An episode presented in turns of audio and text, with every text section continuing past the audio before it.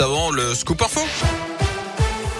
Et l'actu de la Loire et de la Haute-Loire avec vous, Gaëtan Barallon. Gaëtan, bonjour. Bonjour Yannick, bonjour à tous. Avec vos conditions de circulation pour débuter, un ralentissement sur l'A47 dans le secteur de Rive-de-Gier, des travaux en direction de saint Puis attention, la RN88 sera fermée les quatre prochaines nuits au niveau du tunnel du rond-point à saint Fermeture de 20h30 à 5h30 en direction de Firmini. Circulation sur une seule voie dans l'autre sens.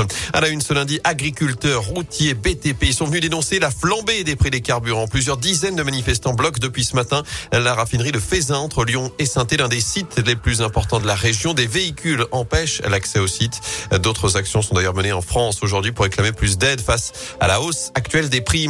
Dans l'actu également, une brasserie braquée ce week-end à Saint-Genélaire. Trois individus ont fait éruption dans la brasserie du Globe samedi soir vers 23h30. Cagoulés, armés de couteaux, ils ont plaqué un employé au sol. Ils ont ensuite pris la fuite avec la caisse du restaurant à bord d'une voiture. Sur Facebook, le patron de l'établissement salue le courage et le sang-froid de son équipe. Il se dit aussi attristé et effondré par cet événement. Un chiffre à retenir, 20 tonnes, la quantité de dont déjà réunis en quelques jours à saint pour venir en aide aux réfugiés ukrainiens. Un premier camion de la ville est parti tôt ce matin avec des produits de première nécessité direction la Pologne, la ville de Katowice jumelée avec Saint-Etienne. La semaine prochaine, c'est un semi-remorque avec des lits de camp qui prendra la route alors que le président ukrainien Volodymyr Zelensky appelle ce matin l'Union européenne à cesser tout commerce avec la Russie. Le maire de Kiev annonce de son côté un nouveau couvre-feu sur la capitale à partir de ce soir jusqu'à mercredi matin. J-20 avant le premier tour de la présidentielle, alors que la campagne électorale s'accélère. Radio Scoop continue de vous faire découvrir les différents soutiens de chacun des 12 candidats dans la région. Ce matin, c'est au tour des militants d'Éric Zemmour de s'exprimer. Florence Darbon est l'une des référentes de la campagne de l'ancien polémiste chez nous.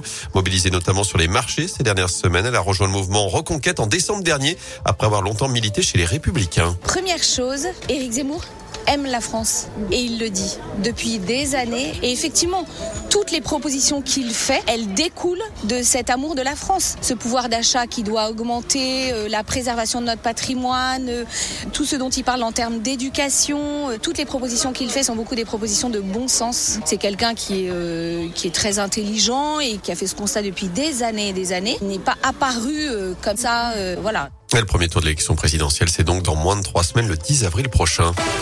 En rugby, l'Australie va prendre ses quartiers autour de saint On l'a appris ce matin. Les Wallabies vont établir leur camp de base chez nous pour la Coupe du Monde en France l'an prochain. Ils seront installés à l'hôtel La Charpinière à Saint-Galmier. Ils s'entraîneront sur le terrain du stade Roger Baudras à Andrézieux. L'Australie qui doit disputer deux matchs du mondial à Geoffroy Guichard. Ce sera au mois de septembre alors que le 15 de France viendra aussi dans le chaudron.